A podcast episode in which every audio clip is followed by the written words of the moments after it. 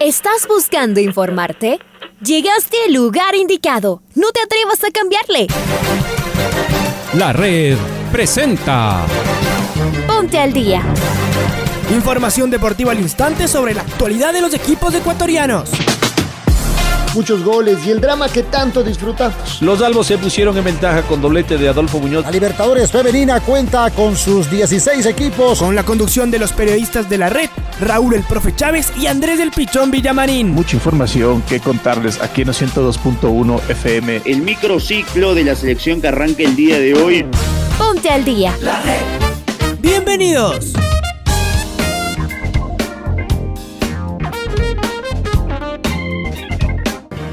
Amigos, amigas, hola, hola, ¿qué tal? ¿Cómo les va? ¿Cómo están? Tengan ustedes un cordial y afectuoso saludo. Bienvenidos y bienvenidas al noticiero al día de la red penúltimo mes del año 2021, día jueves 4 de noviembre. Después del feriado más largo que recuerdo, después de varios días de esparcimiento, de descanso, volvemos al ruedo con toda la expectativa de llegar a cada uno de sus receptores con la mejor información deportiva. Te saluda Andrés Villamarín Espinel ya en día jueves, así que para nosotros es inicio de semana, en compañía de Raúl Chávez, como cada mañana en la primera edición del Noticiero al Día de la Red, y en Control Master está Paola Yambay. Nos acompañan ustedes entonces hasta las 6.30 previo a lo que será la primera luz de la red. Saludo contigo, mi estimado Raúl, ¿cómo te va? ¿Qué tal Andrés? ¿Qué tal amigos, amigas? Un fuerte abrazo, bienvenidas, bienvenidos al Noticiero del Día en su primera edición en este jueves 4 de noviembre, arrancando aquí toda la información deportiva del país. Vamos con los titulares en Valencia. Se perderá la fecha de eliminatorias del mes de noviembre. El Deportivo Cuenca femenino cayó en su debut por la Copa Libertadores. Johnny Quiñones se lesionó la rodilla y será baja por seis meses. Liga Deportiva Universitaria recupera a Nilson Angulo para recibir a Delfín. Damián Rodrigo El Quito Díaz podría retornar este sábado en Riobamba. Cuatro equipos se clasificaron en los octavos de final de la Champions League. El AC Milan, de Zlatan Ibrahimovic al borde de la eliminación en la Champions. Son las 6 de la mañana con 9 minutos, 6 de la mañana con 9 minutos y vamos a arrancar con el desarrollo de noticias. Egner Valencia, goleador histórico de la selección ecuatoriana de fútbol con 34 goles se perderá, la doble fecha de eliminatorias del mes de noviembre de este año a causa de una lesión. Egner no estará la próxima semana frente a Venezuela ni tampoco dentro de unos días frente al combinado de Chile. Vamos con Pablo King que está del otro lado, quien nos amplía la información. Hola Pablito, ¿cómo estás? Hola, ¿qué tal? ¿Cómo les va amigos y amigas de la red? Aquí está la información para el noticiero al día.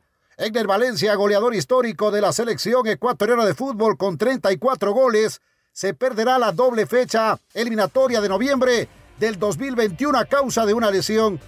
La lesión de Egner Valencia sería en el ligamento del tobillo izquierdo, según una publicación de la cuenta de Twitter del Fenerbahce, club en el que milita el ecuatoriano desde la temporada 2020-2021 y en el que lleva anotados 20 tantos. La recuperación de Valencia le tomaría de 4 a 8 semanas. Esto lo margina automáticamente de la convocatoria de la selección de Ecuador, que el 11 de noviembre recibirá en Quito a la selección de Venezuela y el 16 en cambio visitará la selección de Chile en la ciudad de Santiago. el Valencia, nacido en Esmeraldas hace 31 años, superó a Agustín Delgado como máximo goleador de la selección de Ecuador tras marcarle un doblete a Bolivia el 7 de octubre pasado en el estadio Banco Pichincha, propiedad del Barcelona. Hasta aquí la información deportiva, amigos y amigas de la red. Gracias, gracias Pablo. Fuerte abrazo por su primer compromiso en la fase de grupos de la Copa Libertadores Femenina Deportivo Cuenca se enfrentó a Independientes de Santa Fe. Las Leonas de Colombia vencieron por la mínima 1 a 0 a los 3 minutos del primer tiempo, la juez central dictaminó falta en el área, por lo que la goleadora de las Leonas, Madeline Reira, desde los 12 pasos lanzó un remate, pero se encontró con la guardameta Catherine Tapia, quien a dos manos atajó la acción. A los 78 minutos, un rebote y aprovechando la mala salida de Samantha Áviles, Fanny Cauto conectó la pelota en las mallas que defendía Andrea Morán. Y de esta manera sentenció el resultado. Con este marcador, Deportivo Cuenca tendrá que enfrentar a Ferroviaria el sábado 6 de noviembre a las 17 horas con 45 minutos del Ecuador por la segunda fecha de la fase de grupos de la Copa Libertadores femenina en el grupo A. Una lástima por las leonas de Wendy Vitón. Ojalá el día sábado, como bien lo cita Raúl, puedan obtener un buen resultado en la segunda fecha del Grupo A de la Libertadores Femenina que se juega en territorio paraguayo. Vamos con información de Liga Deportiva Universitaria que a propósito hoy brindará una rueda de prensa a partir de las 12 horas pensando en lo que va a ser el partido del fin de semana frente al Delfín en el Estadio Rodrigo Paz Delgado. Será el domingo. Para este encuentro, los Azucenas recuperan a Nilson Angulo en el medio campo. Está Lucho Quiroz del otro lado, quien nos amplía la información. Luchito, ¿cómo te va? ¿Qué tal Andrés y Raúl? Un gusto saludarles. Liga Deportiva Universitaria se prepara para recibir al Delfín este día domingo a partir de las 16.30 en el Estadio Rodrigo Paz Delgado. La buena noticia es que Pablo Marini podrá contar ya con el jugador Nilson Angulo, que estaba suspendido dos partidos y por lo tanto ya podrá ser tomado en cuenta. Espera también practicar en estos días, rectificar algunos errores que se han cometido y tratar de meterse también a ese último cupo de la Copa Libertadores o si no, pelear también por la Copa Sudamericana que actualmente ya está clasificado. Hoy al mediodía habrá conferencia de prensa en Pomaski. Vamos a ver qué es lo que dice el entrenador y me imagino que también entrará o estará otro jugador. Un abrazo compañeros. Un abrazo, Luis, muchas gracias. Y Delfín visitará a Liga Deportiva Universitaria este domingo a las 16 horas con 30 minutos en el estadio Rodrigo Paz Delgado de Quito. Los cetáceos aspiran a cortar la racha negativa en cuanto a resultados y sumar puntos para su aspiración de jugar un torneo internacional en el 2022. El propio club reveló imágenes de entrenamiento y detalló que la plantilla realizó trabajos en espacio reducido con tres grupos de ocho jugadores. Además, los elementos también realizaron un fortalecimiento general y fútbol en espacio reducido. Y Barcelona afrontará la parte final del torneo ecuatoriano con algunas ausencias, aunque dentro de las novedades positivas está el posible regreso del Quito Damián Díaz. En un comunicado, el cuadro torero dio detalles de sus lesionados y bajas para los próximos encuentros. Sobre el Quito Díaz, el comunicado es corto pero conciso. Damián Díaz se integró a los trabajos con el resto de sus compañeros. Además del comunicado, dio detalles sobre eh, eh, los trabajos físicos realizados por Adonis Preciado y Nilson eh, Molina. Adonis Preciado está en sesión de terapia, mientras, mientras tanto que Nixon Molina hace trabajos diferenciados. Barcelona visitará Riobamba este día sábado a partir de las 20 horas ante el Centro Deportivo Olmedo.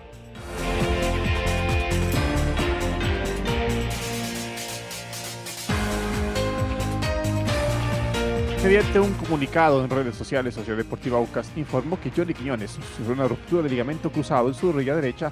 La recuperación del volante tardará entre 6 a 9 meses. Vamos con nuestro compañero Freddy Pasquel, quien nos da más detalles. Freddy, buen día.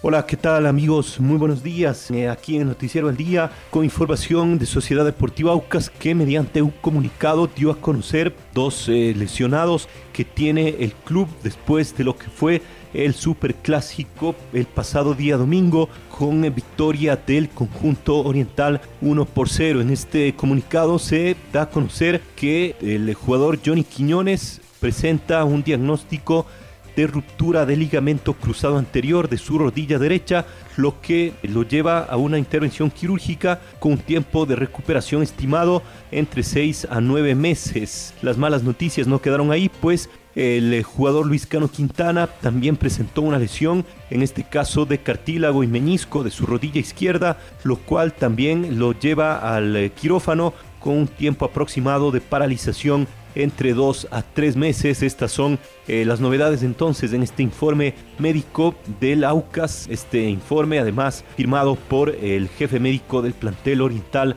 el doctor Daniel Rosales. Recordar que el cuadro de Aucas jugará este día sábado por la fecha 13 de la Liga Pro en la segunda etapa ante el Deportivo Cuenca será el día sábado, reiteramos, a las 17 horas 30 en el estadio Alejandro Serrano Aguilar. Por ahora, el Aucas marcha en la séptima posición en la tabla acumulada, muy cerca de clasificar a la Copa Sudamericana para el próximo año. Esta es la información entonces, compañeros, informó para el noticiero al día Freddy Pasquel.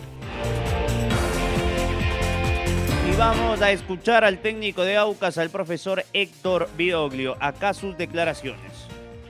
La verdad que muy contento por el triunfo, por el esfuerzo que, que hicieron los jugadores. Creo que jugaron un muy buen partido con mucho orden. Yo creo que la clave de todo esto es el trabajo que venimos realizando hace tiempo. A veces los trabajos no explotan de un día para el otro. A los trabajos hay que darle su tiempo, hay que tener paciencia y hoy creo que queda reflejado todo eso, ¿no? Hoy el equipo sabe cuáles son los comportamientos para jugar con línea de tres, con línea de cuatro, con cuatro volantes, con tres volantes y dos internos. Entonces, esa es la alegría y la satisfacción más allá del resultado.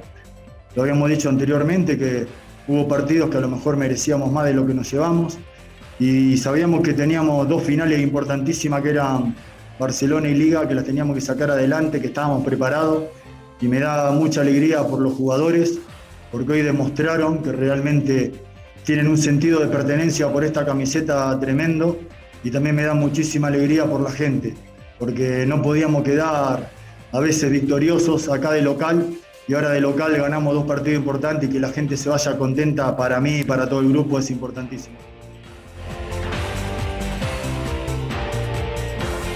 Es momento de escuchar a Juan Carlos León, el director técnico de 9 de octubre, y su gran campaña que lo tiene ahí peleando el, la segunda fase del torneo.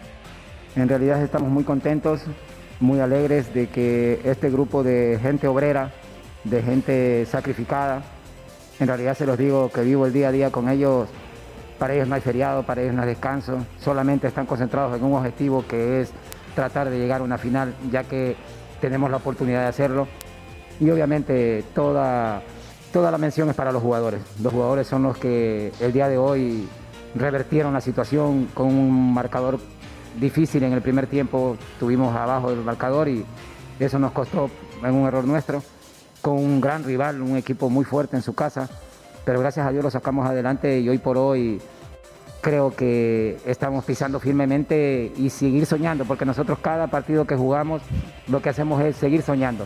Damos un pasito más a seguir soñando. Ojalá que podamos llegar a cristalizar ese sueño que nos hemos propuesto. Las palabras de Juan Carlos León, el DT de 9 de octubre. Y ahora escuchemos a Paiva. El Independiente del Bate le ganó cómodamente el pasado domingo 5 a 0 al Centro Deportivo Olmedo y prepara su partido para este día sábado a partir eh, de las 7 eh, de la noche, el día domingo, perdón, a las 7 de la noche cuando visite el Chucho Benítez ante el Guayaquil City. Acá las declaraciones de Renato Paiva. Hemos hecho cinco goles. Continuar a corregir este problema pero lo demás, seriedad, ambición y humildad.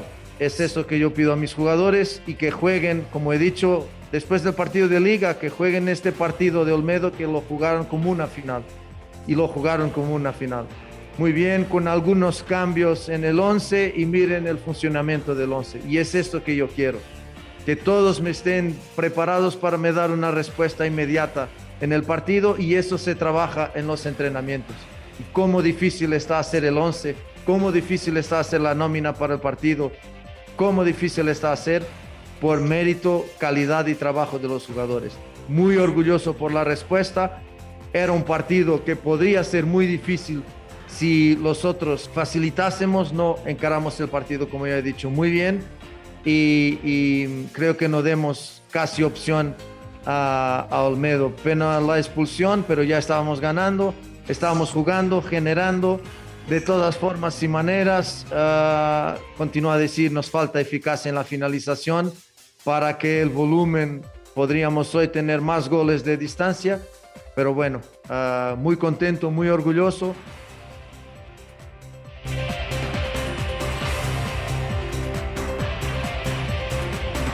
Es momento de escuchar a Luis Fernando Saritama, el volante, el histórico volante Deportivo Quito habló con Reinaldo Romero Sin Agenda.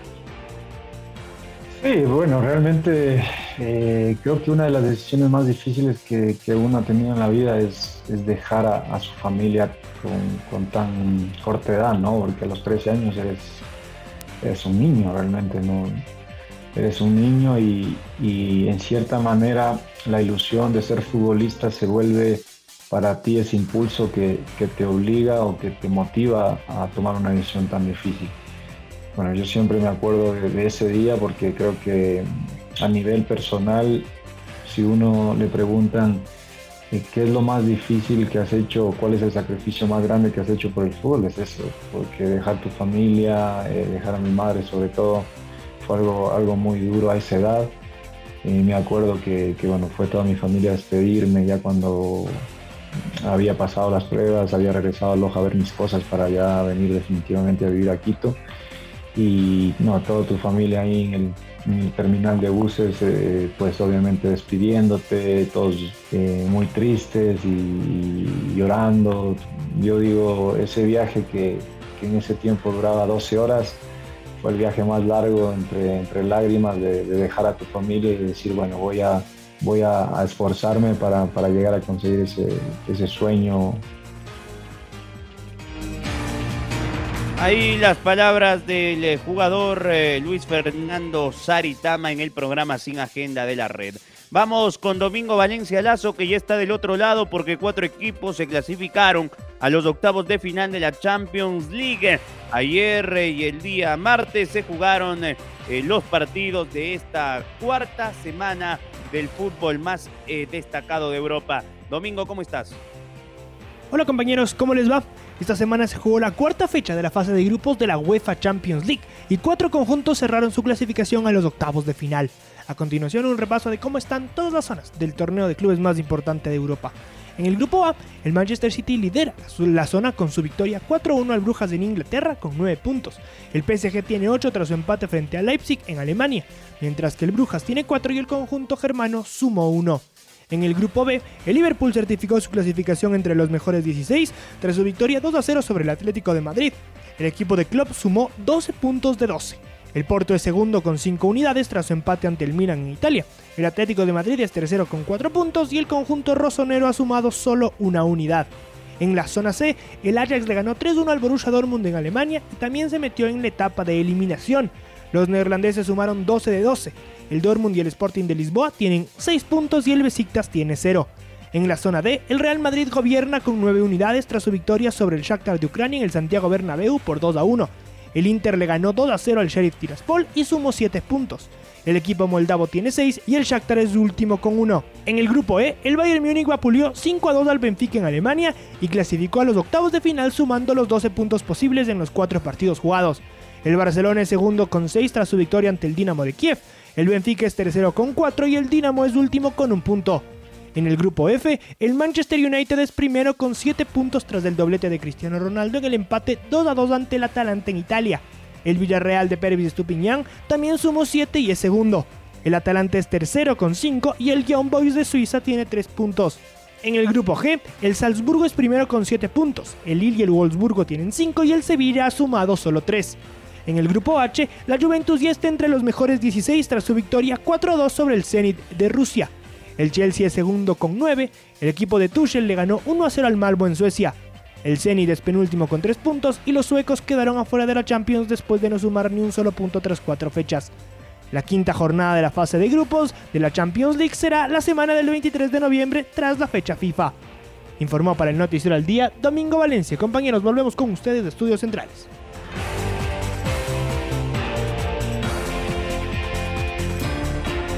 Abrazo. Muchas gracias por tu información. Y es momento, momento de escuchar a Carlo Ancelotti, director técnico del Real Madrid, luego de su victoria. Yo creo que hemos, como he dicho, hemos empezado bien, agresivo los, primeros dos tiempos, los primeros 15 minutos cuando hemos marcado el primer gol necesitábamos esperar un poco como hemos hecho más, con más agresividad y con el balón un poquito más efectivo. Hemos tenido solamente intentado de tener el control sin intentar de hacer daño. Esto es lo que he dicho a, a los jugadores.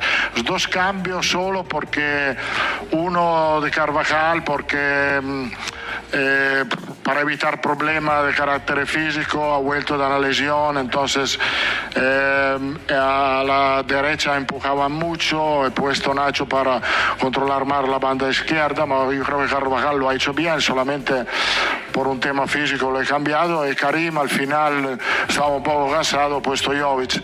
No, no, no quería modificar el aspecto más, más defensivo o más ofensivo, me gustaba, también si hemos sufrido, lo hemos controlado bastante bien todo la primera parte, eh, el Shakhtar ha cambiado un poco, ha intentado más balón atrás, eh, eh, atrás de nuestra línea defensiva, ha marcado un gol con este, entonces tener un bloque más bajo cuando a 10 minutos al final nos evitaba problema atrás. Esto era después, claro, un poco de cansancio porque Shakhtar es un, equipo distinto de todos los otros. A, ellos les gusta ser presionados. Si tú le presionas, ellos te encuentran balón entre línea y te hacen daño.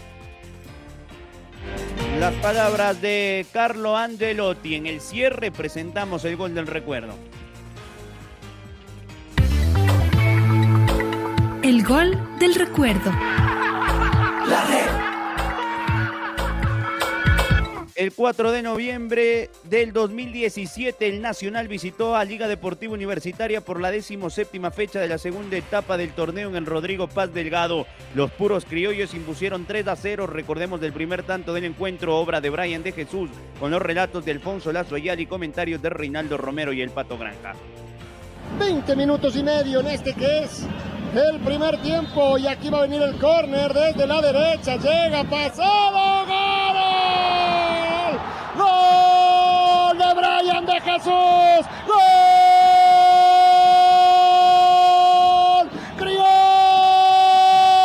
¡Criollo! El centro del córner saltó solitito. ¿Quién lo perseguía? Brian de Jesús. No estaba Horacio Salaverri. Y apareció el número 9 para gritar en la cancha de Liga Deportiva Universitaria. Y a los 21 minutos y en partido movido, la primera del clásico está ganando en el Rodrigo Paz Delgado. Había pasado dos jugadas importantes para marcar la gente de Liga pero en ese contraataque, cuando Salaverri quedó en el piso, se produce un tiro de esquina. Adolfo Muñoz favorable a los criollos. Un centro preciso en la línea misma de los 5.50 y llegó el balón, era bola de arquero, posiblemente sí, se quedó sembrado, pero el cabezazo perfecto de Brian de Jesús abajo, como mandan aquellos cuadernos que no sabemos dónde estarán, la manda adentro, infla las redes y saluda con la sur alta, la hinchada roja, el Nacional está ganando con gol de Brian de Jesús 1 a 0 a Liga en el Rodrigo Paz. Justo el momento de la lesión de Salaverry, ¿no? Y vaya, que si le hacía falta, seguro que sí, y lo sabía Nacional, lo sabía Adolfo Muñoz que pone un centro preciso al corazón del área lo sabe seguramente Brian de Jesús, que canta, que grita gol ante Liga en este mismo escenario, partido seguido. Otra vez se pone en ventaja el rojo acá en el Rodrigo Paz. Gol de arquero seguramente. Ahí tenía que estar Nazareno. Cabezazo fulminante de Brian de Jesús. 1 a 0 arriba el Nacional. Ahora ya estás al día junto a nosotros. La red presentó. Ponte al día Informativo completo sobre la actualidad del fútbol que más nos gusta, en donde estés y a la hora que tú quieras. Quédate conectado con nosotros en las redes de la red. Síguenos como arroba la red Ecuador y no te pierdas los detalles del deporte minuto a minuto. Escúchanos en vivo en TuneIn y en los 102.1 FM en Quito. ¡Te esperamos!